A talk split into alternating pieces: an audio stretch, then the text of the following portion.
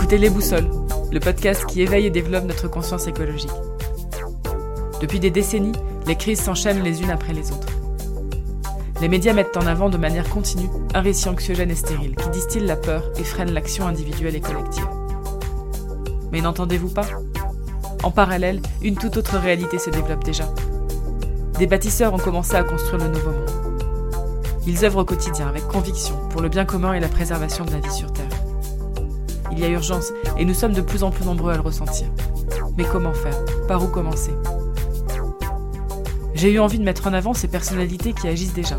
Des personnalités qui, au travers de leur parcours singulier, ont développé une conscience écologique tellement forte et solide qu'elle est devenue leur boussole. Une boussole qui, malgré les crises et les tempêtes que nous traversons, à l'échelle individuelle ou collective, donne le cap pour avancer et pour agir avec force.